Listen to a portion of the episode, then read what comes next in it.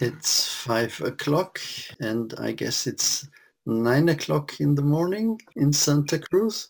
Eight? Eight o'clock. Eight o'clock. Nine hours difference. So we're extremely happy to have Carolyn here. Vanya invited a number of the elders of our Sangha uh, to join us in our prolonged practice period in February. And I'm, I'm so happy that Caroline offered to give a Dharma talk tonight. Uh, so she's Dharma heir of Kobun uh, and guiding teacher uh, at Everyday Dharma Center in Santa Cruz. You've also written books and uh, you've been several times to lead sessions in Felsentor. And so it's a wonderful opportunity to have you again with us in the Sangha. And we are very curious to listen to your talk. So I hand over to you, Carolyn. Thank you so much.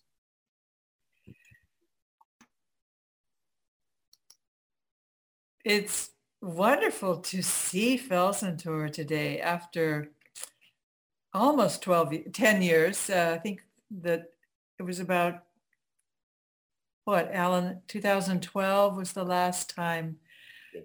we were able to come. And it, it's a wonderful, precious place. And it's wonderful to see your faces, many of you who, who did come to visit at Jikoji and at our Zendo in Santa Cruz. So thank you for the invitation.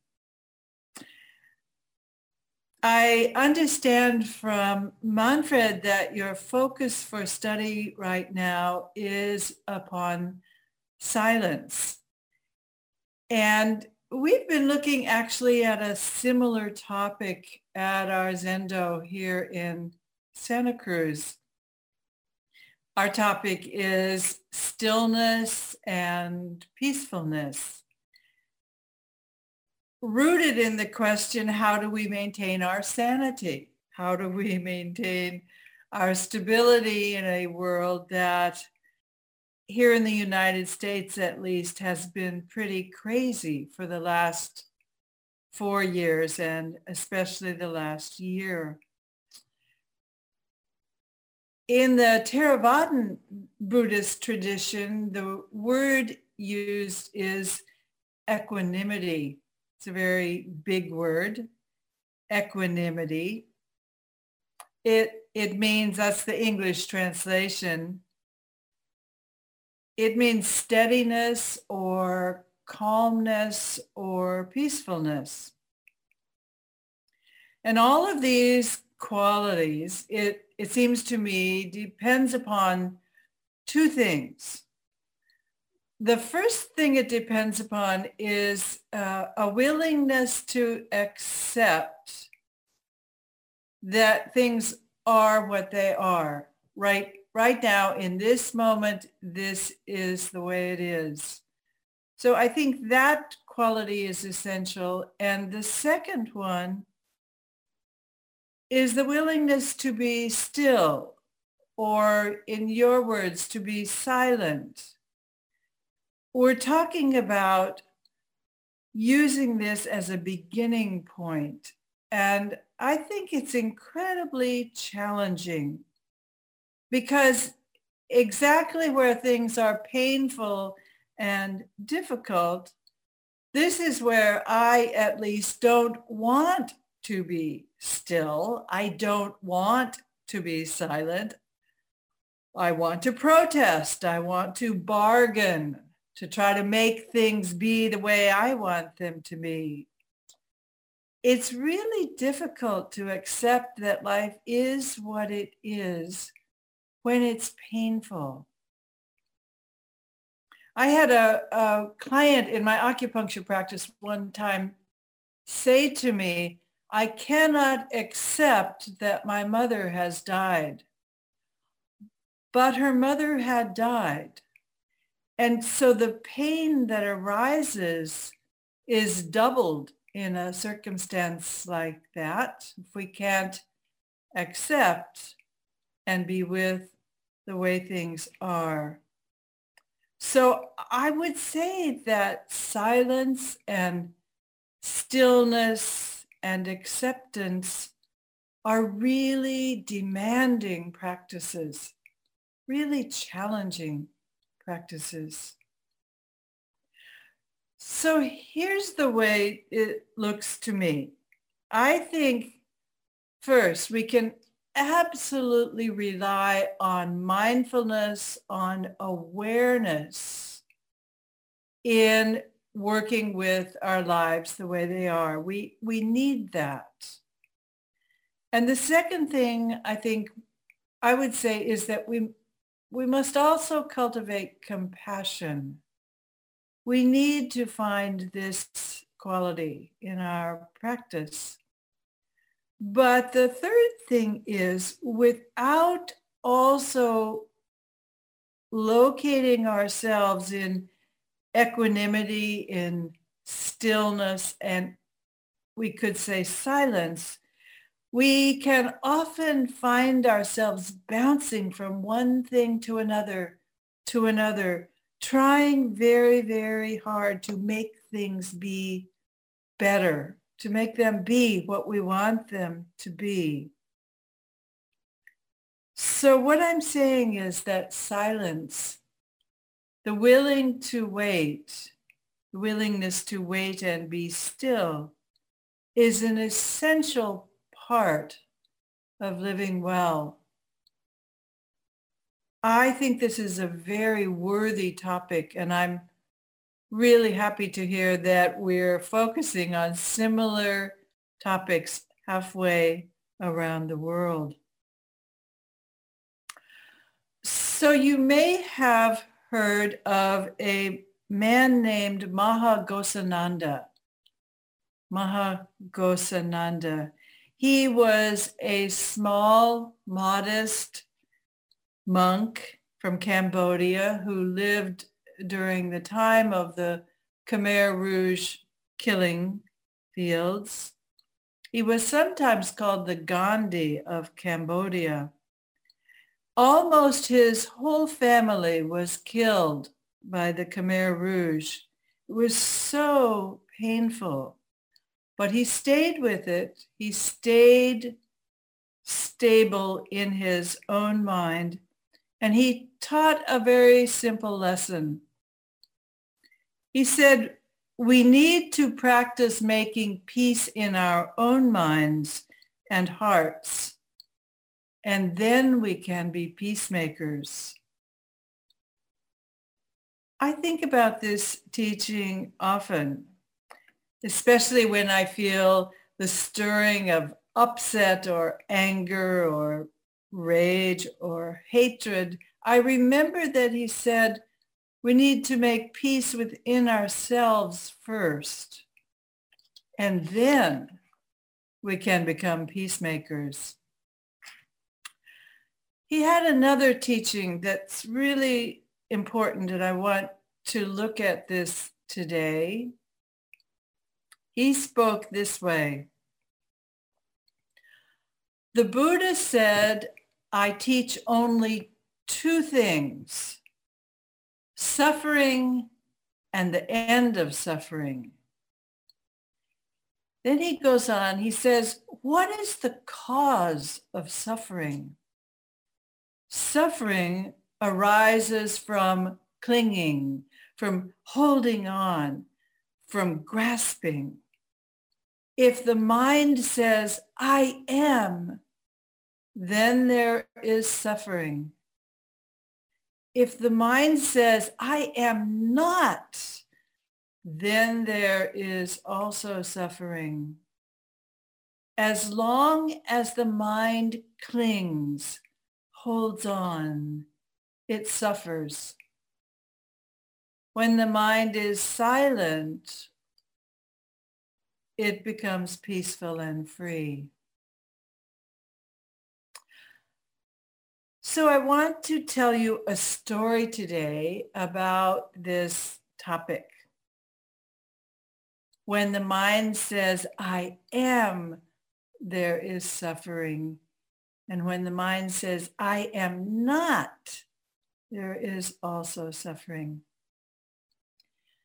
this happened about four years ago. I have a, a friend, a man in his early 60s now, who has spent most of his adult life as a teacher of junior high school students.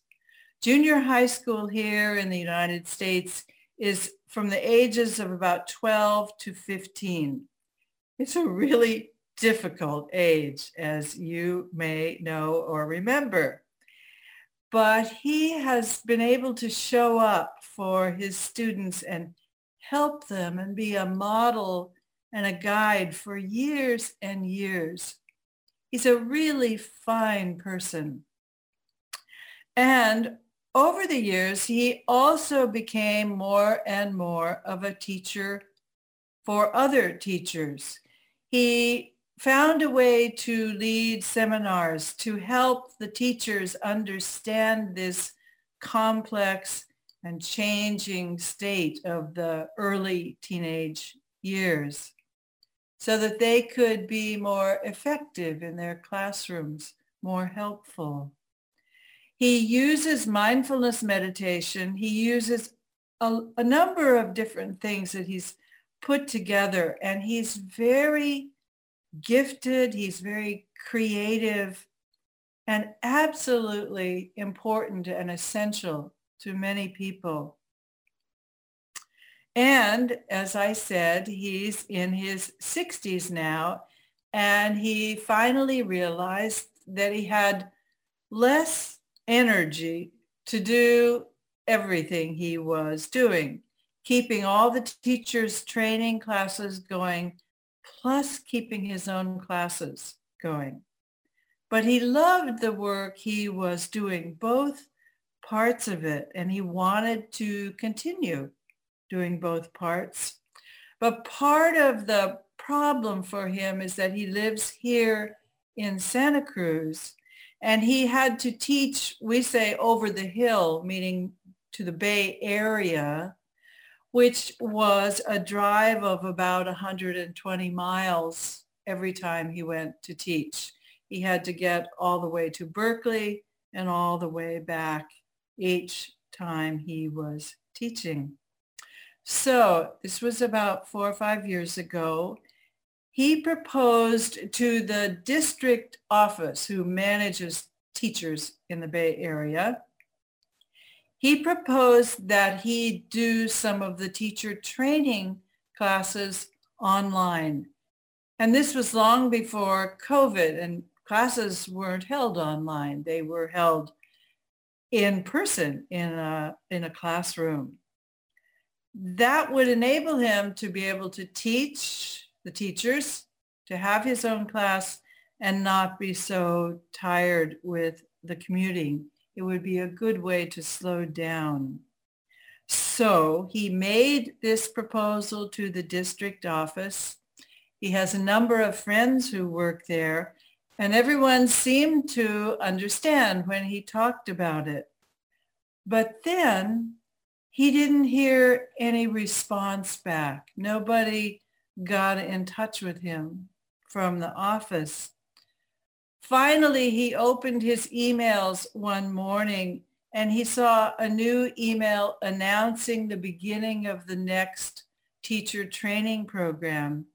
It had just a short sentence saying that he would not be leading the upcoming classes and someone else was stepping into that position. He only found out through this broad email that went out. No personal message, nothing. He was really hurt. He'd given so much to this program. He started the program. He's the one who figured out what needed to be taught. So he learned through asking around that at the district office, they just said, there's no question you have to teach in person. A general rule, but they didn't get in touch with him. They simply changed teachers. And in that moment, he felt completely forgotten. He felt uncared for. He felt invisible. He said to me, as we talked about it, but what about me?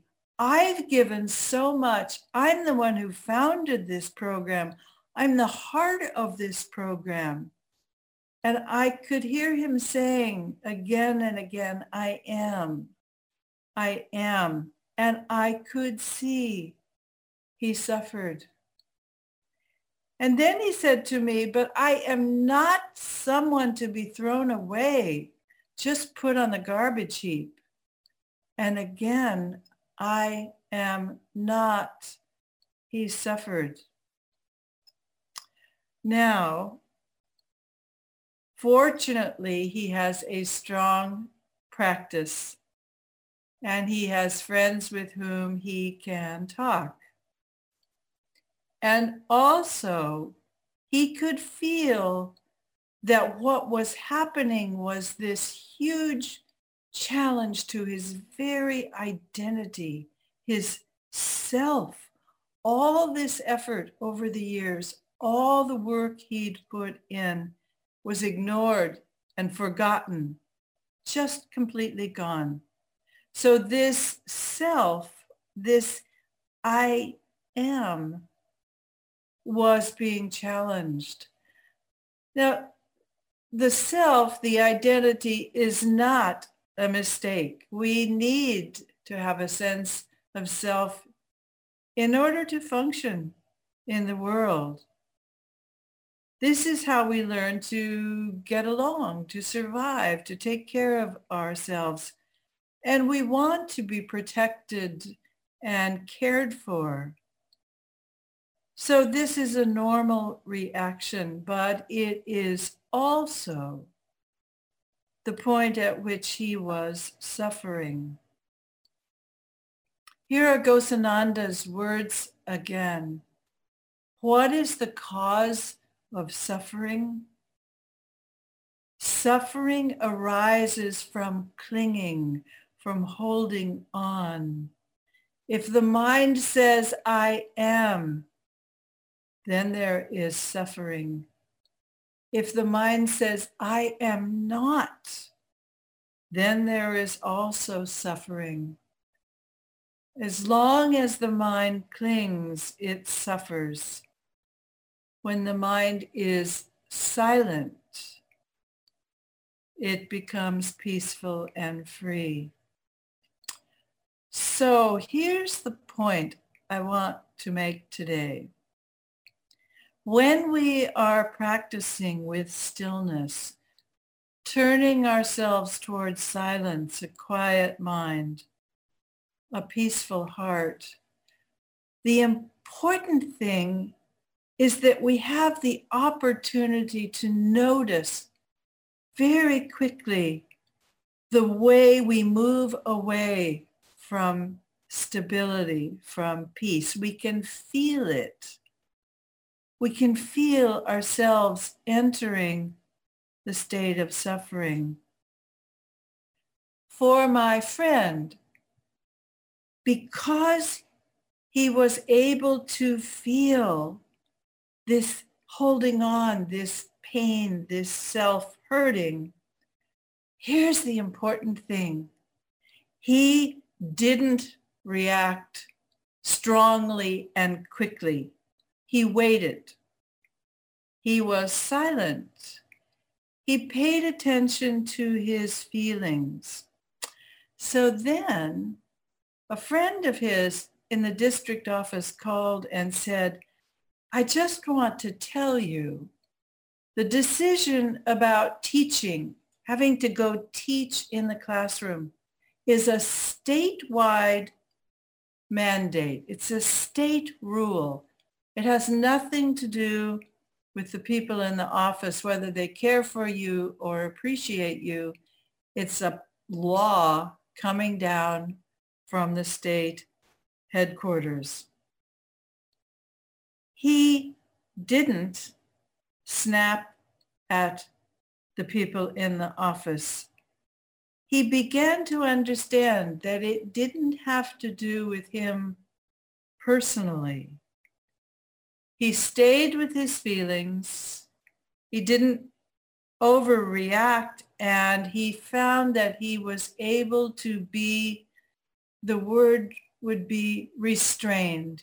He was able to stay with his feelings and not strike back.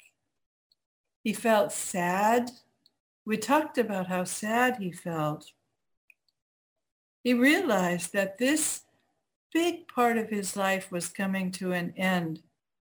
But he said to me, life is what it is, and I'm getting older.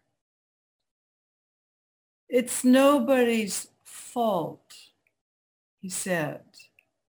He was not filled with rage and anger, and he was able to be still. So he thought about it and he waited and finally he said, well, what else would I like to do? And slowly he began a new life. And now he is a park ranger and he works with sea otters at one of the nature refuges here on the coast. And he gets to introduce people who come as visitors to these sea otters that he loves. He takes them out in boats and they have these meetings back and forth with the sea otters. And he loves it.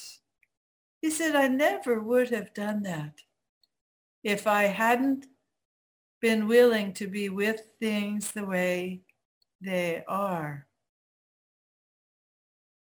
As long as the mind clings, it suffers.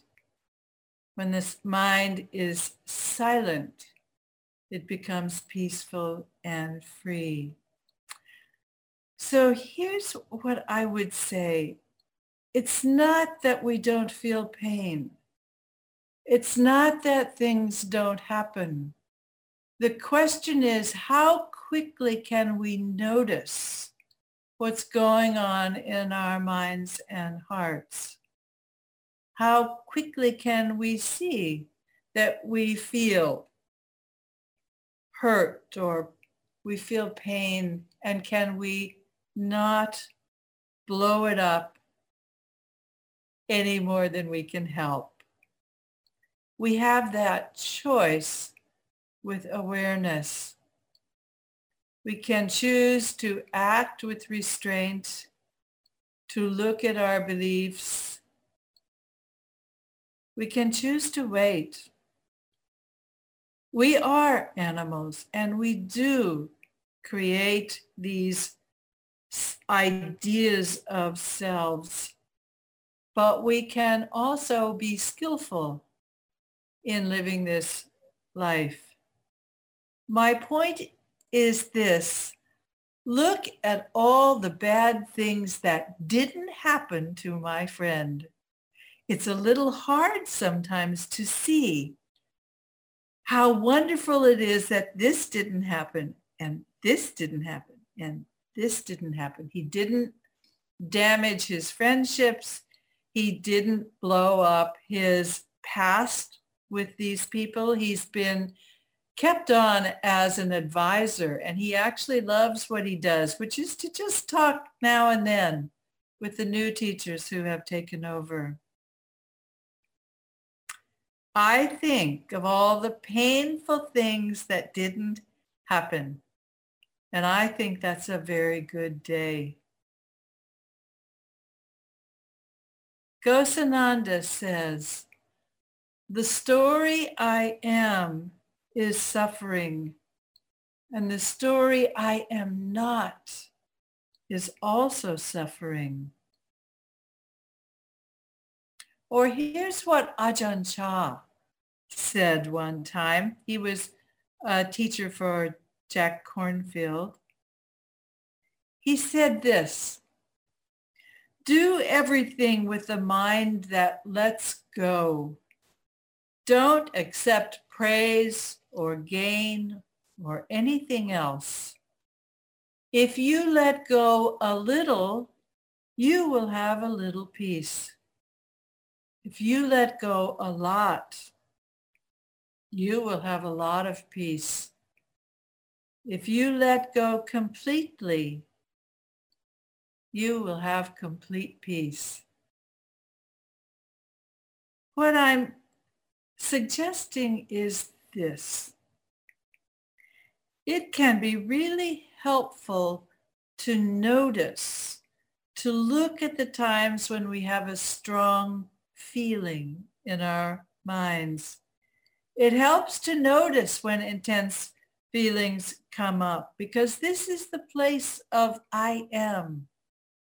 And this is the place of I am not.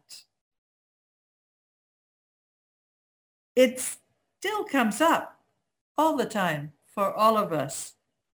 But I find that when I can notice it, sometimes I can get through it more quickly.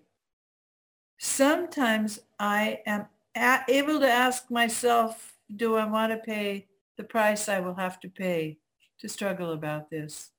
Usually for me, if I sleep overnight, I can let go. Ghosananda, again, what is the cause of suffering? Suffering arises from clinging. When the mind is silent, it becomes peaceful and free.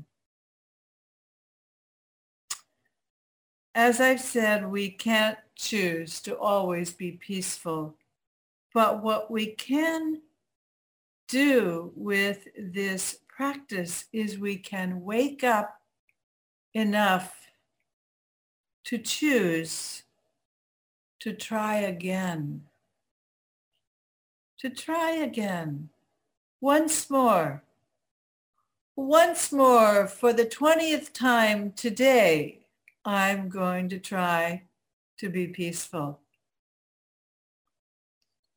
We can let these selves drop down a little bit and then that's a very good day.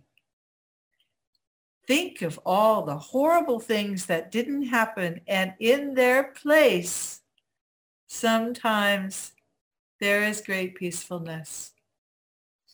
So, just once more, we get stirred up all the time, but we have the opportunity to choose to begin again once more